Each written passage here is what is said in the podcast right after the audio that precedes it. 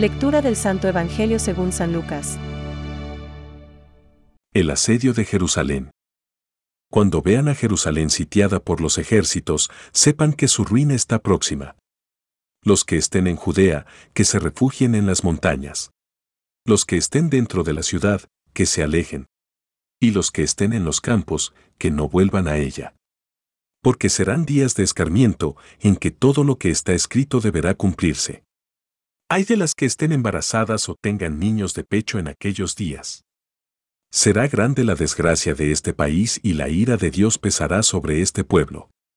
Caerán al filo de la espada, serán llevados cautivos a todas las naciones, y Jerusalén será pisoteada por los paganos, hasta que el tiempo de los paganos llegue a su cumplimiento, habrá señales en el sol, en la luna y en las estrellas. Y en la tierra, los pueblos serán presa de la angustia ante el rugido del mar y la violencia de las olas los hombres desfallecerán de miedo ante la expectativa de lo que sobrevendrá al mundo, porque los astros se conmoverán.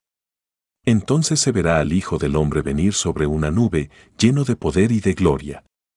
Cuando comience a suceder esto, tengan ánimo y levanten la cabeza, porque está por llegarles la liberación. Es palabra de Dios. Te alabamos, Señor. Reflexión cobrad ánimo y levantad la cabeza porque se acerca vuestra liberación. Hoy al leer este santo evangelio, como no ve reflejado el momento presente, cada vez más lleno de amenazas y más teñido de sangre? En la tierra, angustia de las gentes, perplejas por el estruendo del mar y de las olas, muriéndose los hombres de terror y de ansiedad por las cosas que vendrán sobre el mundo. Lucas 21,25b, 26a. Muchas veces se ha representado la segunda venida del Señor con las imágenes más terroríficas posibles, como parece ser en este Evangelio, siempre bajo el signo del miedo.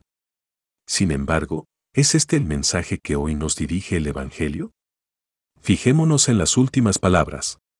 Cuando empiecen a suceder estas cosas, cobrad ánimo y levantad la cabeza porque se acerca vuestra liberación. Lucas 21-28.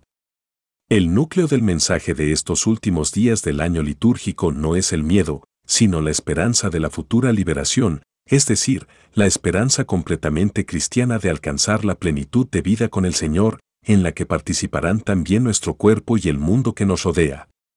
Los acontecimientos que se nos narran tan dramáticamente quieren indicar de modo simbólico la participación de toda la creación en la segunda venida del Señor, como ya participaron en la primera venida, especialmente en el momento de su pasión, cuando se oscureció el cielo y tembló la tierra. La dimensión cósmica no quedará abandonada al final de los tiempos, ya que es una dimensión que acompaña al hombre desde que entró en el paraíso. La esperanza del cristiano no es engañosa, porque cuando empiecen a suceder estas cosas, nos dice el Señor mismo, entonces verán venir al Hijo del Hombre en una nube con gran poder y gloria. Lucas 21-27 no vivamos angustiados ante la segunda venida del Señor, su parucía. Meditemos, mejor, las profundas palabras de San Agustín que, ya en su época, al ver a los cristianos atemorizados ante el retorno del Señor, se pregunta, ¿cómo puede la esposa tener miedo de su esposo? Pensamientos para el Evangelio de hoy. Espera, espera, que no sabes cuándo vendrá el día ni la hora. Vela con cuidado, que todo se pasa con brevedad. Santa Teresa de Jesús. Los elementos cósmicos pasan, mientras que la palabra de Jesús es el verdadero firmamento bajo el cual el hombre puede permanecer. Benedicto XVI. Hasta que todo le haya sido sometido. Ver unos Joar 15,28, y mientras no haya nuevos cielos y nueva tierra, en los que habite la justicia, la Iglesia peregrina lleva en sus sacramentos e instituciones, que pertenecen a este tiempo, la imagen de este mundo que pasa. Catecismo de la Iglesia Católica, número 671.